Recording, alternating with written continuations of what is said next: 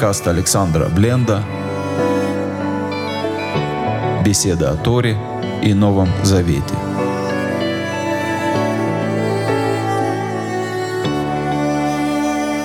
Шалом, добрый вечер, дорогие друзья. Я рад снова всех вас вместе видеть. Мы снова вместе, чтобы читать Тору. И сегодня мы читаем 34 главу книги Шимот или Исход. Мы продолжаем читать историю, я бы сказал, исцеления, примирения народа Израиля со Всевышним после прегрешения с Тельцом. И будем читать сегодня 34 главу, но начнем, конечно же, с молитвы. Отец Небесный, благослови, поддержи, укрепи тех, кто сегодня на войне, тех, кто под обстрелами, тех, кто под бомбежкой, тех, кто под оккупацией, тех, кто вынужден бежать из родных мест, тех, кто еще раздумывает, бежать или нет, тех, кто потерял родных или близких, те, у кого родные или близкие э, оказались на войне, тех, кто мучается от бессилия, или тех, кого переполняет ненависть. Исцели от бессилия, от ненависти. Дай пропитание тем, кто нуждается в пропитании. Пошли работу достойную, чтобы было время на изучение Писания, на общение с семьей, чтобы в доме был достаток, избыток, чтобы была возможность помогать другим, желание помогать другим. Благослови исцели больных, дай мудрости врачам исцелять. Поддержи и укрепи тех, кто сопровождает больных. Дай мир в семьи, в которых нет мира. Примири отцов и детей, мужей и жен, братьев, сестер. А мы с вами продолжаем с Божьей помощью читать Тору. И сегодня читаем очень необычную, очень содержательную, очень а, такую, я бы сказал, напряженную 34 главу книги Шимот. «Вемер Адунай эль Маше» и сказал Господь Маше, «Псаллеха шней лухот аваним». Вытиши себе, или э, сделай как э, статую, вытиши из камня себе две каменные скрижали, каришоним, как первые. Вы катавте алюхот, это дворим. Я напишу на этих скрижалях слова, ашераю аля люхот решоним, которые были на первых скрижалях, ашер шаварта которые ты сломал. Первые каменные скрижали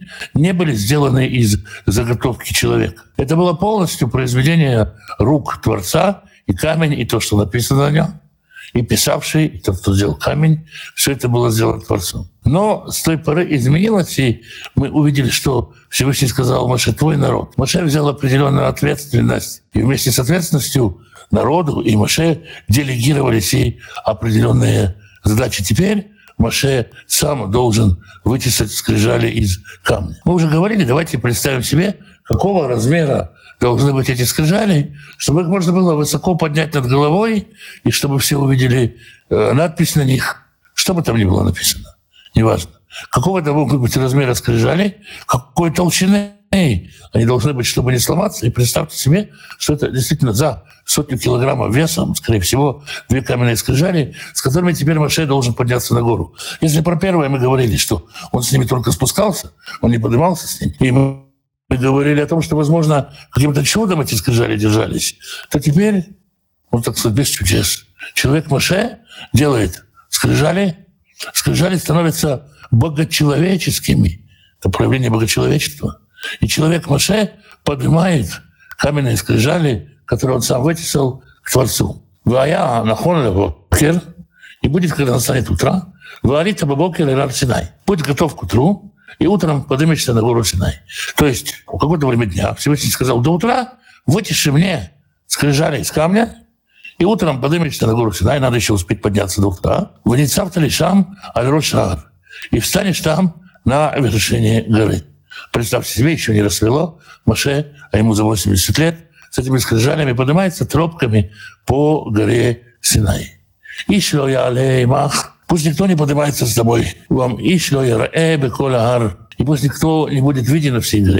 Гамцон, Веабакар, Аль-Яру, Аль-Мулахар. Ау. И пусть ни мелкий скот, ни крупный скот, никто не пасет даже напротив этой горы. То есть можно же встать, есть, например, какие-то обзорные места, скажем, напротив храмовой горы есть Масличная гора, откуда прекрасно виден Иерусалим. Можно встать и смотреть с другой горы на эту гору. Можно выбрать какое-то место на наблюдение, откуда бы посмотреть.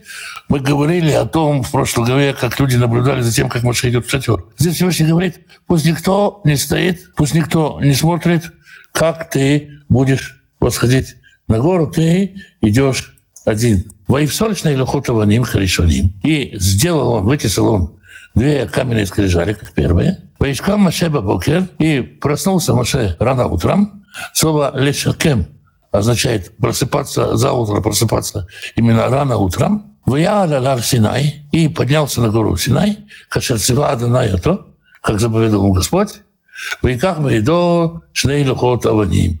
И взял вместе с собой две каменные скрижали. Маше просто делает то, что Всевышний ему сказал. Ваяреда Адонай Беанан, и спустился Господь в облаке, Ваитецев ему, и встал рядом с ним, Вышам и Кра Бешем Адонай. И там возвал именем Господа.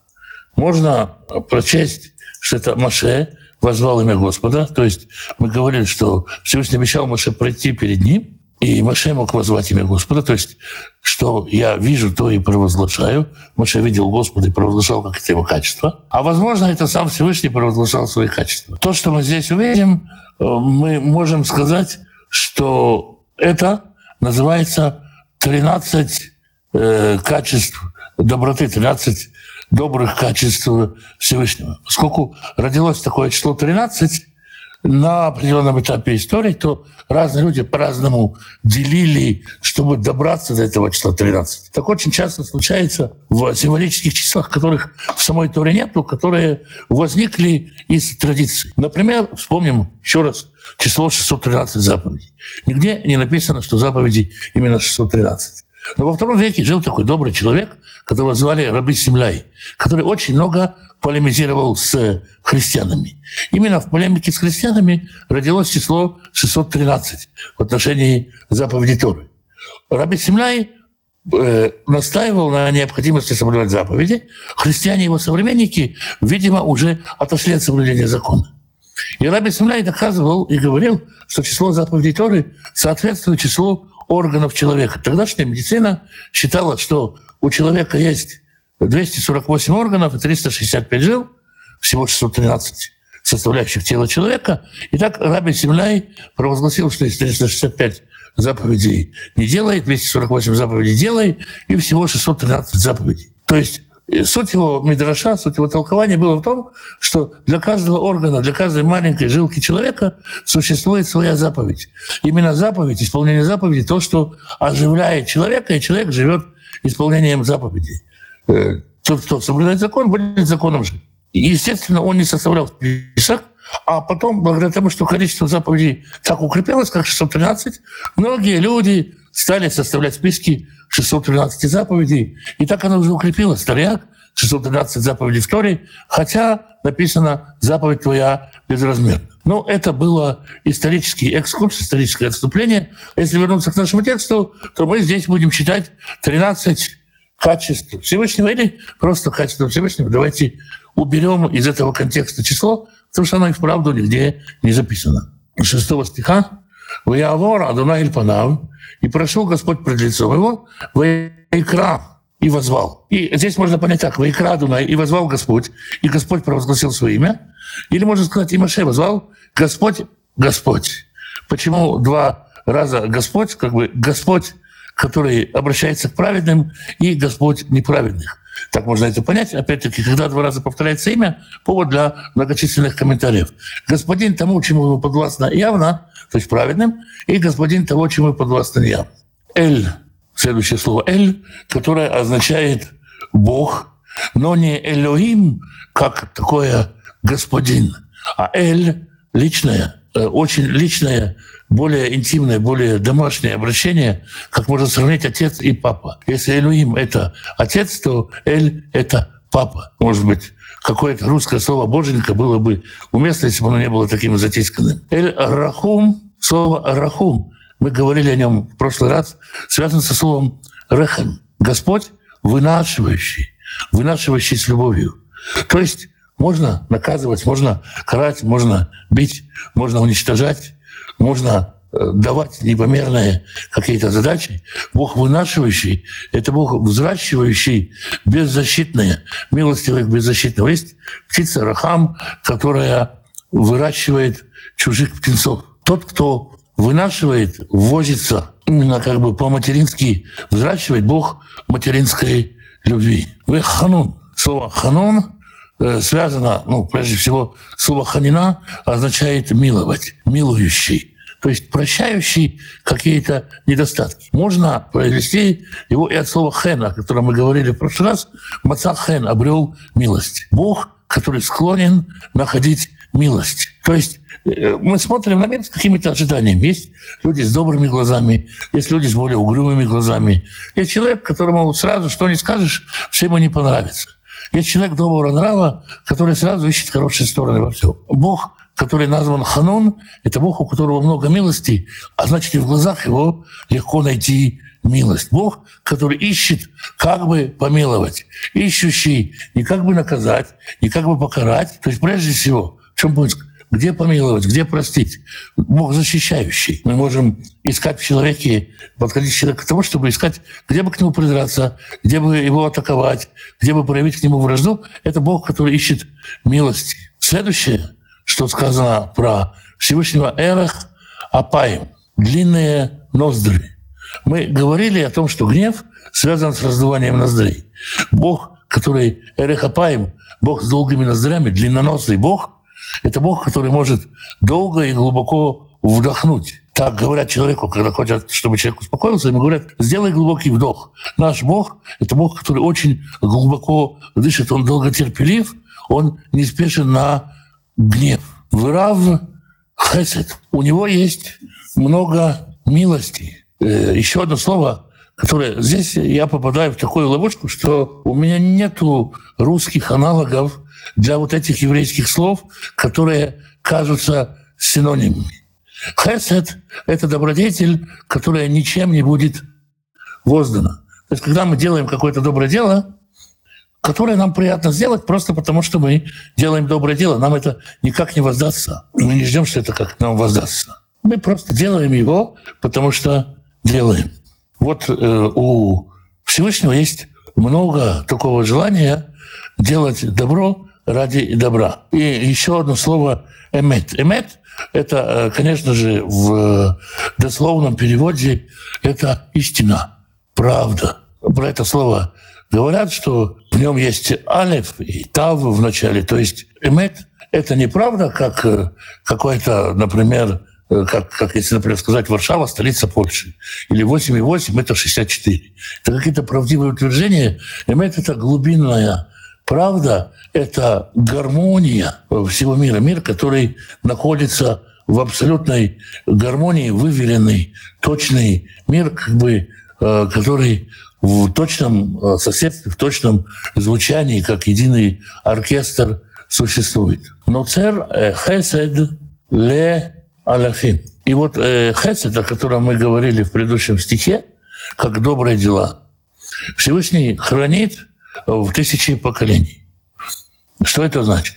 Какие-то добрые качества, которые мы приобретаем, можем легко растерять. Человек может стать циничным, обозленным, Э, обидеться, а, куча всякого недоброго может случиться с человеком, тем более с течением поколений. Здесь нам говорится, что Всевышний дает охрану на те добрые э, наработки, скажем так, на те добрые достижения, которые у нас есть в тысячи поколений. Если где-то мы что-то э, до чего-то дотянулись, до какого-то уровня, все это, конечно, можно, можно как сказать, малые величины – но если даже в наших малых величинах мы до чего-то дотянулись, то Всевышний хранит это в тысячи поколений. И то, чего мы добились, будет передано нашим детям через его милость. Но це авон, тот, кто несет грех отклонения, дословно, да?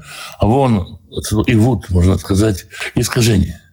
Авон – это такой вид греха, когда я понимаю, что запрещено что-то делать. Но я чувствую, что я слабый, что я не способен не сделать этого. И я нарушаю закон. Я говорю, прости, Господи, ну, бессилен, я ну не могу, я не выдерживаю. Такое вот отклонение бывает. Когда понимаю, ну, по слабости душевной делаешь. Про это говорится, что человек совершает это, когда у него уходит дух глупости.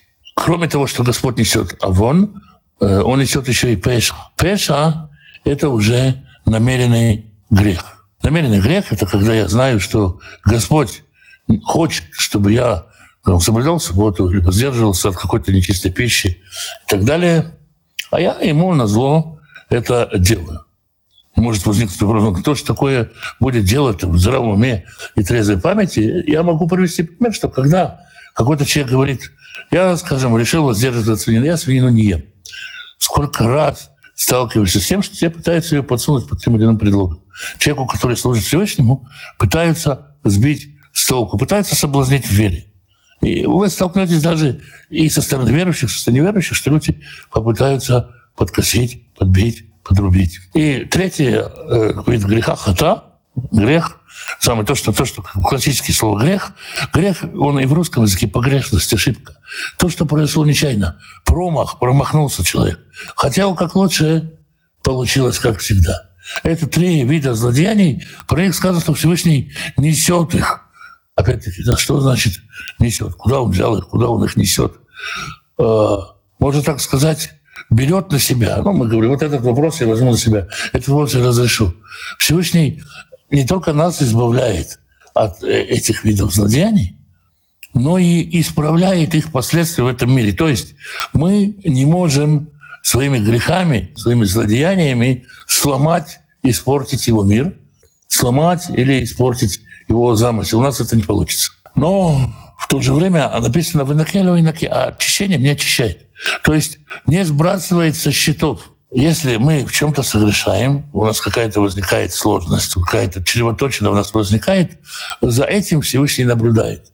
То есть он э, прощает, но не дает спуску, не дает нам возможность опуститься с этого. Поэтому он наблюдает. Покедда, а вон, а вот, поэтому вот этот вот слабости отцов, он наблюдает их в сыновьях. Ну, на что это похоже, когда вас спрашивают врачи, не было ли у вас сердечных заболеваний в роду, не было ли у вас э, диабета в роду, не было ли у вас шизофрении, не дай бог, в роду и так далее. Всевышний наблюдает Затем, не э, сработают ли программы слабостей в детях, не, э, не, не отзовутся ли, не наблюдает, насколько мы распространяем их. Пока да вот, а вот Альбаним, Вальбней Баним и на внуков, от Шлушин Вальвим до третьего и до четвертого поколения. То есть Всевышний следит, если какая-то слабость, какая-то чревоточина у человека появилась, Всевышний наблюдает, как это будет отражаться в его потомках. Это то, что Всевышний показал Моше. Может, он провозгласил это сам. Может, то, что Моше увидел. Это путь, э, о котором Моше спрашивал Всевышнего. Мы говорим, что есть разные боги. Есть боги, которые хотят завоевать и подчинить себе весь мир. Есть боги, которые хотят, чтобы весь мир порос виноградниками. Есть боги, которые хотят, чтобы моржи хорошо отмножались в Ледовитом океане, как, например, мать моржиха. Разные боги. Вот Бог Израиля – это Бог милующий. Бог, который ищет, как помиловать, как исправить. И Бог, который сохраняет, бережет этот мир, который говорит, вы ничего не сломаете. И такого Бога нету ни у какого другого народа. То есть все народы, которые придумывали разных богов, не придумалось никакому народу такого Бога. «Ваимаэр Маше ваикод арца вайштаху». И Маше э, заторопился и поклонился до земли и простерся ниц. Вьомер и сказал, им нам ацатихен бейнеха, если же я нашел милость в глазах твоих, Адунай, Господь. И лехна Адунай бекервейну, пусть пойдет Господь среди нас, киам кшев ореву, потому что мы народ жестоковойный. Высалахта ленейну, Улихататейну, Ванахлатейну. И ты простишь нам грех наш и промахи наши, и примешь нас. Если в самом начале Господь говорил, я не пойду с вами, потому что вы народ жестоковыйный, здесь Маша говорит, именно потому что жестоковыйный народ, именно мы нуждаемся в таком Боге. Прости нам. Вот, ведь это же твой путь, прощение. Прости, я все понял. Прости нас. Уйомар, ине анахи, вы, отвечает Господь. Вы, Йомар, ине анахи карет брит. Вот я заключаю завет. Слово «завет» в русском языке, слово «завет» связано со словом «завещать», «вещать», давать какие-то наставления. В, и, и в иврите слово «бара» связано со словом «выбирать». Вот я выбираю вас или делаю на вас выбор. И еще одно значение слова «бара», оно в древнесемитских языках существует, от корня «бар» – хлеб. «Бара» – вот я э, э, становлюсь с вами, как бы так скажем, однокашником. Я преломляю с вами хлеб. Я совершаю вместе с вами преломление. Мы соединяемся в один хлеб. Нагид коля амха э, со всем твоим народом. Асанифлаот. Я сделаю чудеса. Ашернифлеолони в реву бихоля арец, которые никогда не творились на земле. У бихоля гаим. Не среди всех народов. Вара коля ама ширата бекирво. Это Маасе Адунай. И увидеть народ, среди которого ты живешь, действие Господа. Кинорау Аширания Сейма. Потому что великое делает с тобой. И дальше Всевышний говорит так народу. У и народу говорится. Шморлиха – это Ширанахим и Цавхаем. Храни то, что я заповедую тебе сегодня. И ныне Гареш Мифанеха. Вот я изгоняю перед тобой. Это Мурии, амурейцев, вахананейцев, ахитим, апризи, ахиви, вуси. Ишмерлиха. Берегись Пен тикрот брит, Юшева Арец, чтобы ты не заключил завет, то же самое слово, тикрот брит, сидящими на земле, с теми, кто живет в той земле. А что Ашер куда ты приходишь. Пен Якели Мукеш Бекирвех. Чтобы это не стало миной для тебя, западней для тебя. Всевышний изгоняет эти народы. Изгоняет, и нет, и невозможно с ними вступать ни в какой контакт, ни в какой завет. Берегись, потому что если ты пойдешь по пути заключения с ними завета, то ты упадешь в ловушку. Кейт мизбехот титцун. Разбей их жертвенники. Вейт мецватам тишберун. И сломай их столпы. Вейт аширав тикартун. И волшебные деревья его, те, которые ставят при жертвеннике, обычно в чем заключается суть дерева при жертвеннике? Жертвенник символизирует Бога мальчика, а дерево при нем Бога девочку. Это как семейная пара. Деревце стоит у жертвенника. Это мама с папой Боги, Бог и его жена. И к жене, конечно, есть обращение как к матери у многих, э, у многих язычников. Это есть, это и по сей день. И здесь Всевышний говорит, жертвенники сломать, целый разбить, деревья срубить. Это все может казаться очень красивым все может казаться... Ну, эти люди же знают, как жить в этой местности. Они, когда мы приезжаем в какое-то новое место, мы расспрашиваем людей, как здесь живут. Эти люди могут рассказать, вот, у нас вот здесь вот такие-то законы. Более того, мы позже знаем из истории, что когда персы переселили самаритян в страну Израиля, их э, кусали львы. Что сделали самаритяне? Написали письмо, чтобы им прислали коина, который научит их законам этой земли. Естественно, если плохо на земле, хочет научиться этим законам. Мы расспрашиваем местных, как тут и что. И такое же может случиться и с народом Израиля по той же логике поступить. И скажут, вот здесь жертвы приносим, вот здесь ленточки привязываем, вот здесь яблочки запекаем. И Всевышний говорит, все под корень сносим. Килот истахаву ахер, потому что не поклоняйтесь Богу другому, киадунай канашмо, потому что Господь, имя его ревнивый, эль канау, потому что он Бог ревнитель. Уже говорили об этом, а хорошее качество ревность. И какой ответ на этот вопрос? Представьте себе, что есть царь, он царь справедливый, правящий, и в его доме кто-то взял собаку и назвал его именем. Нельзя какую-то ерунду, что-то недостойное называть именем Бога. К этому Бог ревнив. Он не ревнив, что на кого-то подумают, что он лучше делает, или лучше строит, или лучше создал мир, что никто другой ничего вообще не делал. У него нет конкурентов. Но человек может назвать его именем что-то неподобающее. Пентикрот, Брит, Левишева, Арец, чтобы ты не заключил завет живущим на земле, вы заново Харайруем, и будете вы блудить с этих богам, то есть пойдете во след их богам, вы завхуля и э, будете приносить богам их, вы кралиха, вы ахальта, и он позовет тебя, и ты будешь есть от его жертвенником. Скажете, Моше, что ты такой угрюмый сидишь? Пойдем к нам, мы тут барашка Посейдону зарезали, пойдем отпразднуем барашка по-посейдонски, по-македонски. Вот, э, говорит Всевышний, не-не-не, не надо с ними заключать никаких заветов. А, дурное влияние, да и только. Это может и дальше быть. Бля, как там ибнутав ливанеха. И ты возьмешь дочерей его, сыновьям своим, вызану бнутав ахарей элюхейхен. И дочери его будут ходить за их богами. Выезнует банеха ахарей элюхейхен. И твоих сыновей тоже совратят блудить вслед своих богов. Я, милый, тут повесила картинку с изображением Кришны. Красивая очень картинка. Или слоноподобный бог Ганеша. Смотри, какой красивый человечек с головой слоника. Давай его попросим счастья. Ну, это очень легко делается. И, в общем-то, давно уже как бы известная, проверенная практикой ситуация. Элиаи Масыха Лёта Ацелих. А литых богов себе не делай. Это закрытие, можно сказать, разговора о тельце. А что делать-то? Это как Тишмор, Шиват Ямим, это как Тишмор. Храни праздник опресноков. Шиват Ямим Тухаль Мацот.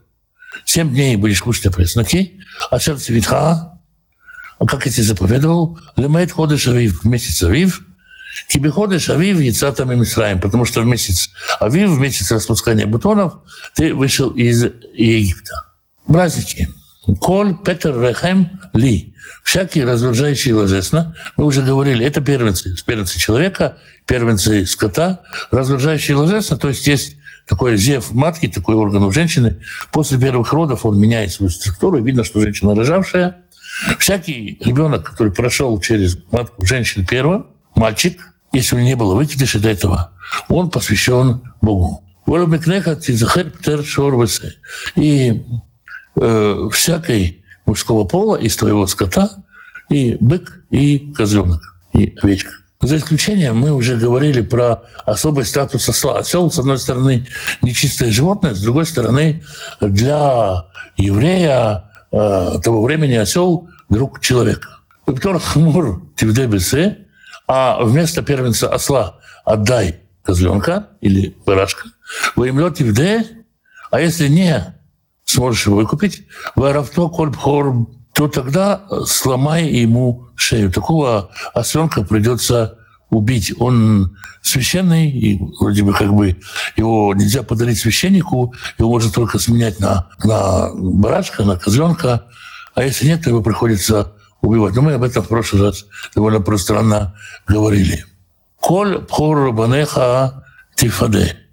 А первенцев своих выкупай, мы говорили про выкуп первенца, и каждый раз, когда я говорю про это, спрашивают. Сегодня принято, что человек, э, который хочет выкупить первенца, приходит к коину и говорит, например, так, моя жена еврейка родила первого сына, я хочу его выкупить после 30 дней, когда ему исполнится 30 дней и старше. В большинстве случаев Коин сам дарит монеты человеку, Сегодня это принято как символически, поэтому коин дарит монеты человеку, чтобы за эти монеты человек его выкупил. Если кто-то хочет реальный выкуп, то сегодня это получается около 98 граммов серебра или эквивалент тому, э, стоимости выкупа первенца, он дает эти деньги коину.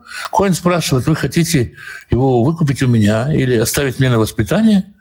Ну, это формальный вопрос. Никто не хочет оставить на воспитание. Какой, говорю. И э, с этого момента ребенок считается выкупленным, священник его благословляет, и заповедь исполнена. Если это второй, третий сын, если у вас родилась дочь, или если вы выкидыши, то первенца, значит, просто нет. Шесть минта вот, увъема шви тишбот. Шесть дней работай, а в седьмой день прекрати работу, субботствуй. Бехариш выхацир тишбот.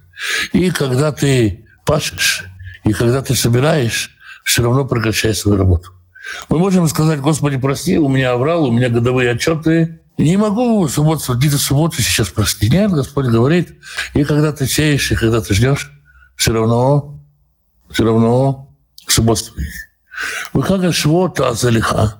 И сделай себе праздник седмиц, праздник шавот, бахурей, бахурей кацир, этим, и Асиев, и в конце года праздник сбора урожая, то есть Суккот. Это ответ, здесь ответ многим, кто говорит, почему евреи сдвинули и Роша Шана, начало года у нас в конце, в седьмом месяце. Здесь явно Тора говорит, что Суккот делается в конце года, естественно, в конце сельскохозяйственного года. То есть годы считаются по-разному. О чем здесь идет речь? Праздник Шавуот, праздник, который вот у нас будет в ближайшее воскресенье отмечаться, он э, был праздником первых, первых плодов и вообще все время был сельскохозяйственным праздником. Со временем, когда народ переселился в город, для многих праздников стали искать какие-то э, менее сельскохозяйственные основания, чтобы человеку почувствовать, что это вообще. И родилась традиция подсчета, что Шивот – это день дарования Торы. Сегодня это общепринято, что Шивот – это день дарования Торы. Это довольно поздний подсчет, он появляется впервые в таком сборнике, который называется «Седер Раба». Можно почитать, что дарование Торы было в Шивот, можно считать и по-другому, но уже так у нас принято. Возникает вопрос, а почему Всевышний не повелел напрямую празднуйте день, в который я дал вам Тору? Ну, отвечается на этот вопрос так, что если я даю кому-то подарок, я могу сказать, и праздную каждый год – то, что я тебе это подарил, и каждый год приходи благодарить меня. Ну, как-то это не с руки. Итак, э, заповедь в 22 стихе – праздник Шавот и праздник Сукот. Шалош паамим бишана, три раза в год, Ирея коль скорха и панай, Адона Дунай, или Израиль. Три раза в год каждый мужского пола у тебя увидит лицо Всевышнего Господа Израиля. Три раза в год, Песах Шавот Сукот, собирались и приходили в храм в Иерусалиме. Ворота храма открывались. Открывалась завеса в святая святых, так что ну, было видно святыню, было видно святая святых.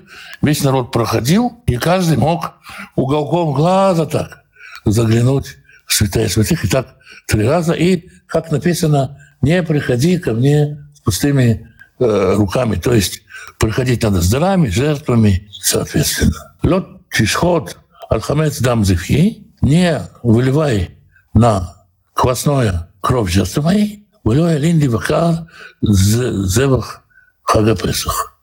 И не, пусть не остается у тебя до утра а, жертвенное от Песаха. То есть речь идет о том, что хамец уже не должно быть, когда жертва приносится. Это уважение к жертве. И мы уже говорили о том, что жертва должна связаться. Жертву нельзя оставить до утра. Жертва – это не кулинарный запас, который можно положить в холодильник и потом разогреть в микроволновке. До утра она не должна оставаться. Почтение к жертве. Решит Курей от Матха Тави Бейта Дуна Веха. И начало первенков зими твоей приноси в дом Господа Бога твоего. Это праздник Шивот. И конец этого стиха удивительная очень спорная такая заповедь. Лед вашель гди бехалев ему. Не вари козленка в молоке его матери. Знаем, что сегодня ортодоксальные евреи не едят молочное и мясное вместе, разделяют молочную и мясную посуду, не подается в рамках одной трапезы молочное и мясное, и после мяса, как правило, ждут кто полтора часа, кто даже шесть часов, чтобы есть мясную пищу. У каждого из этих этапов устражения есть э, своя история. Сначала, конечно, был просто запрет варки. Потом люди подумали, а если мы кладем сметану на горшочек, в котором когда-то варилось мясо, может, там в щелочках, в щелочках осталось мясо, и оно со сметаной сварится. Ну и так далее. Последнее устражение. Почему ждут 6 часов? Потому что э, решили, что не есть это в рамках одной трапезы. А когда время расстояние между одной едой до другого, Рамбам пишет, что для мудреца хорошо, чтобы между обедом и ужином, между завтраком и обедом проходило 6 часов. Оттуда взялась традиция 6 часов ждать. То есть традиция, к сожалению, развивается все время в сторону устражения. Строится все больше и больше э, границ вокруг заповедей. Э, говорила ли Тора вообще не варить козленка, не варить мясо в молоке? Можно так прочесть, потому что где это вообще малыш – а халябамо можно понять как, в общем, молоко. Хотя это достаточно натяжка. Э, некоторые говорят, что это было э, таким видом жертвоприношений в те времена, хотя нет следов такого жертвоприношения. Снова есть э, люди, комментаторы, которые говорят, вот так-то и так-то существовало. Когда мы это читаем, хорошо бы посмотреть источник, где про это написано, где сказано, что существовали такие жертвы. И у нас нет свидетельств, что кто-то где-то в жертву приносил козленка в молоке его матери. Сколько там коза дает молока, чтобы с нее в ней сварить козленка. Есть разные объяснения, пытаются объяснить это. можно объяснить это и другим путем, который вообще с варкой никак и не связан. То есть э, левашель может означать выращивать, доводить до взрослого состояния. И если козленка держать на материнском молоке долго, мясо его остается мягким, он становится большим, и таким образом, как бы изменив природный ход вещей, мы получаем более вкусное, более деликатесное мясо. Во многих местах так сегодня растят гусей, чтобы у них получалась большая печень, потому что это как бы ну, считается э, драгоценным. Когда-то кастрировали петухов, чтобы появлялись жирные каплуны. То есть, может быть, речь идет о запрете такого рода. По этому поводу спорят библеисты, ученые. И в самом начале как сказать, еврейской традиции существовали споры на этот счет. Но сегодня единый как закон, единое правило разделять мясную и молочную пищу, мясную и молочную посуду, разделять во времени и так далее. Для меня важно, чтобы ортодоксальный еврей, чтобы еврей, который соблюдает Тору, пришел ко мне и мог у меня кушать, поэтому я соблюдаю это вместе с народом. Я вполне согласен, что может быть такое понимание, мне несложно, и поэтому я соблюдаю так, но я хочу рассказать, что огромное количество разных мнений существует. Во времена Раби Акивы были учителя, которые ели курицу со сливками. На курицу это тогда не распространялось, потому что у курицы точно молока нет. Но опять-таки мудрецы рассудили, кто-то не будет разбирать между курицей и... Я часто слышу от людей, единственное мясо, которое мы едим, это курица. Может, они считают курицу мясом. И поэтому люди, э, одни что другие не разберутся, строят заборы, а другие эти заборы укрепляют.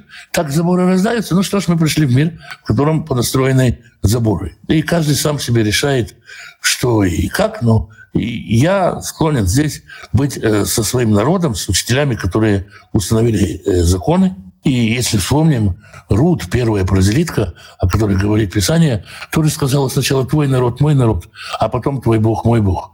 То есть быть народом – это дело важное. Ну, впрочем, это замечание в скобках. На этом Всевышний завершает перечисление этих заповедей. «Вы Маразнаиль Маше, сказал Господь Маше, кто влихает дворы Майле, запиши себе эти вещи, киальпи, Потому что по дворе Майли, а этим вещам карати хабрей твоет Израиль. Я заключил завет с тобой и с Израилем. Обратите внимание, интересно, это трехсторонний завет. У него есть сторона, которая Маше, и сторона, которая Израиль. Маше, как посредник, одна из сторон в этом завете.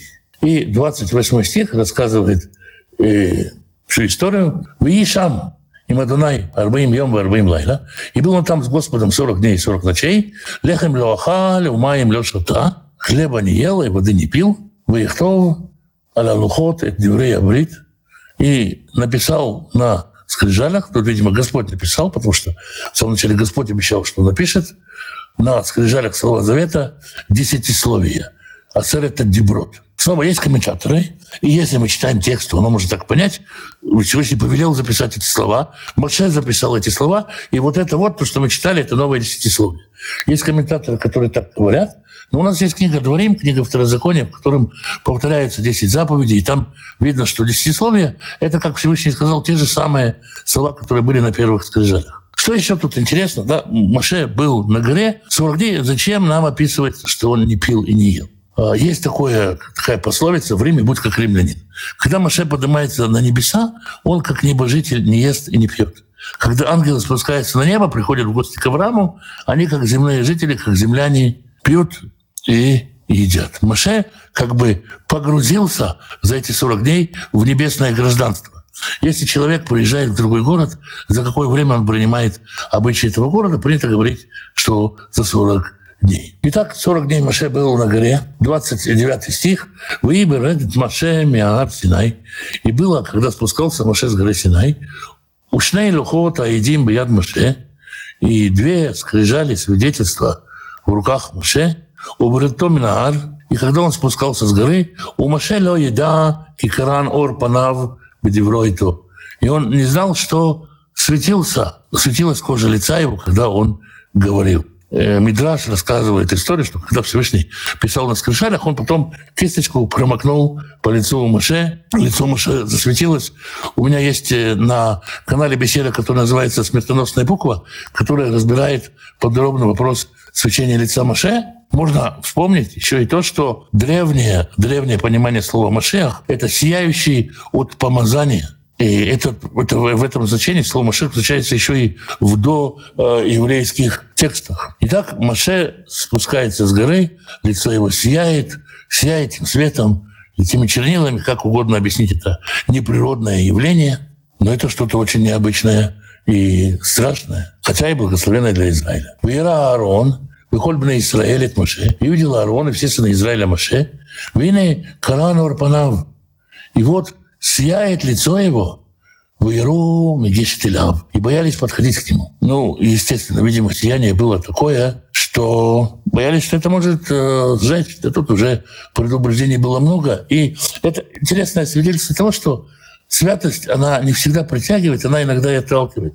Человек, который сталкивался с божественным, сталкивался с святостью, он может проявлять осторожность в этих вопросах. Маше решает процесс по поэтапной адаптации Израиля к тому, э, чтобы приучить его к свету. Ваикра Илей Моше, и позвал их Моше, Вышел Алав Аарон, выколен Сеим Бейда. И подошли к нему Аарон и все начальники общины. Вейдабер Маше Элеем. И говорил с ними Маше. То есть Маше позвал сначала старейшин, говорили с ним, они видели, что он не жжется, не кусается, что это не лазер, что это просто свет. Вахарекен Никшу Кольбна Израиль. А потом подошли все сыны Израиля. Все увидели, что не страшно, можно подходить. Выйти вам, это хуля, шердибер, и то И он им заповедовал все, что говорил Господь на горе Синай. Выколь Маше медабер там, выйтен панав мислы. И закончил Маше говорить с ними и покрыл лицо свое покрывалом. Лицо покрывалом, чтобы люди не боялись света. Сегодня во время чтения Торы, это тот пример, который приводит Павел, э, в память о том, что когда Маше говорил, лицо покрывалось, читающий покрывает лицо талитом. Затем, когда он кончается молиться, он поднимает талит и, как сказать, обращается к Господу, покрывало снимается. У Бубу Машелев на Эдуна или Добрито, а когда приходил Маше к Господу говорить с ним, Ясир снимал покрывало от цито до выхода. Воица до Беребля Израиль – это шерцевицевы. И выходил и говорил народу Израиля все, что Господь заповедует. То есть установился какой-то порядок, какой-то рабочий режим взаимоотношений Всевышнего и Израиля. Вот такой вот, что Моше открывает лицо, входит к Господу, покрывает лицо, выходит, говорит с народом. Выруб Израиле пней Маше, кихерен ор панав моим пней Маше. И увидели сыны Израиля лицо Маше, что светится лицо Маше. Выищи в Маше этим Израиль панав, и возвращал Маше покрывал на лицо свое, от Баури до Берита, пока не снова приходил говорить Господу. Очень много всего можно говорить про каждый этот отрывок. Мы вот сейчас уже почти 50 минут говорим, и десятой части не сказали всего, что можно про этот отрывок говорить. Вот такой вот у нас отрывок, такая необычная 34 глава. Выкуп первенца совершают только евреи, к другим национальностям не относятся. Вроде бы по Торе, да, только евреи совершают. Я видел как люди других народов обращались, совершали выкупельница, видели благословение в своей жизни. То есть наверное, для неевреев это на уровне осознания необходимости. Когда кажется, что надо, надо делать. Э, хотелось бы услышать подробно. Я вроде бы подробно рассказал о выкупе первенцев. Это возможно в наше время. В наше время это делается у всех евреев. Я вот коин по происхождению, поэтому ко мне обращаются с этим. Это возможно в наше время. Это делается в наше время. Э, выкупается как первый новорожденный, которому 30 дней и больше. Ну, естественно, если он взрослый, то тут уже другие расчеты и так далее. Какой расчет, что живот в воскресенье? Спасибо за ответ. Но мы считаем, э, у нас положено считать, начиная с первого дня после Песах, и день за днем мы считаем, досчитываем до 50, и получается воскресенье. В этом году воскресенье, не каждый год воскресенье оно получается. Шалом из Новосибирска. Как вы думаете, почему Всевышний дал 10 речений два основных? Люби Господа Бога, люби ближнего. Для прогрессивного откровения Торы, чтобы человек развивался в Торе. Знаете, как бы любовь – это такая штука аморфно. Мы не знаем, что такое любовь. Я могу любить человека, а человеку рядом со мной то, что будет. Как любить? Что такое практическая любовь? Вот у нас говорят, кто любит, тот, э, тот исполнил закон. Да? Кто любит, тот сделал. Если я тебя люблю, то я уже и мусор вынес, и картошку почистил. Нет. Любовь у нас состоит из конкретных каких-то дел. И здесь Всевышний говорит, если ты любишь ближнего, ты не будешь хотеть его осла, ты не будешь его свидетельствовать против него, ты не будешь воровать у него, не захочешь его убить. Вот это что такое, если ты его любишь?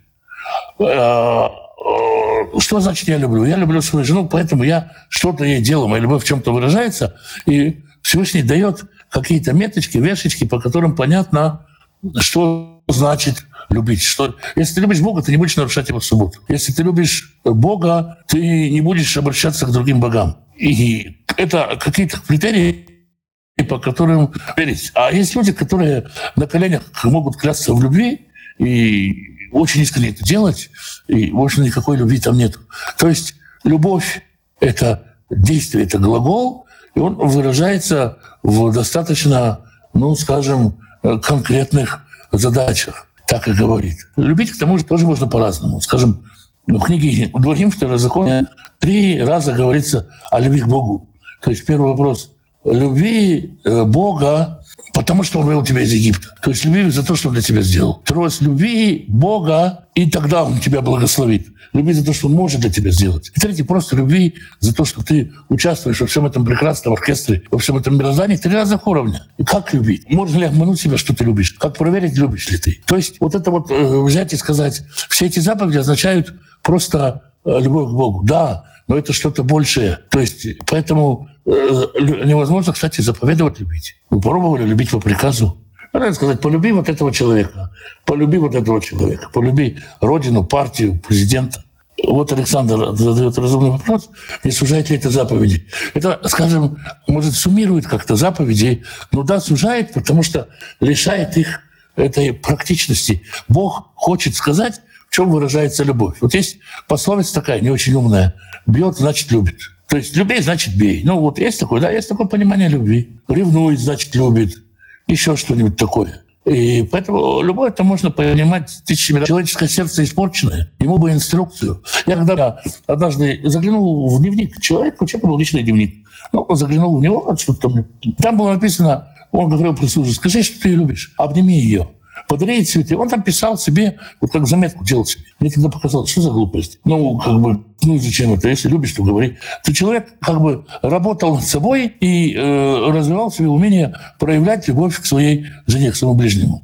Вот, ну, подари цветы, потому что ты забудешь. Ты забудешь сказать твоей жене, что ты ее любишь. Ну как, я тебе 20 лет назад сказал, ничего же не поменялось, поменяешь, скажу. Зачем ты каждый раз спрашиваешь, любишь ли ты меня? Потому что как бы наши ближние, они не так воспринимают любовь, как мы. Вот. И кому-то наша любовь может быть и тошной даже. Поэтому заповеди, они говорят, в чем любовь выражается, в чем любовь должна, э, должна выражаться, и как проверить, любишь ли ты. Вот, наверное, так. Почему Господь не сохранил скрижали? Не тогда, когда Маше их разбил, не потому, когда они были потеряны. Они ведь очень важны. Они не важны. Ну, камень, не камень. То есть Бог-то, Он не живет в каменных дворцах. Он и храме сохранил, и святая святых, и херувимах. Ничего не сохранил. Потому что Он вечный, Он над всем. Елена спрашивает очень хороший, разумный вопрос. Если нельзя заповедовать любить, как же заповедано возлюбить? Нельзя заповедовать эмоции. Вот именно в том, что эмоции нельзя заповедовать. Ну, если у вас сосед, и нет у вас к нему любви, но вы поступаете к нему, по отношению к нему, как любящий человек. То есть проявлять э, действие любви действовать к нему с любовью, то есть делать делать эту любовь, не чувствовать и не испытывать. Не обязательно гореть э, сердцем любовью к нему. Это не эмоция. У нас наша путаница, то, что любовь для нас — это категория эмоциональная. А оно, оно не так. Любовь — это действие. Это глагол, это действие, которое связано с какими-то конкретными переживаниями. Не может от вас, а вам от этой любви и деваться-то некуда. Хотелось бы спросить, почему список изгоняемых народов не включены. Это э, следствие заключения союза с ними Авраама и Исхака. Филистимляне к тому времени уже ушли, а те, которые появятся позже, они позже придут, эти еще не. Одни ушли, другие не пришли. Дело в том, что слово филистимляне – это значит, по сути, оккупанты. То есть перевод названия Польшем – оккупанты. И одни ушли, А другие еще не пришли, поэтому они не жили тогда в стране Израиля. Их там нет. Поэтому они и не включены в список. Ну вот, вроде бы все вопросы. Ну что ж, тогда завтра продолжим на том же месте, в тот же час. Всем благословений, доброго вечера, доброй ночи и до встречи завтра.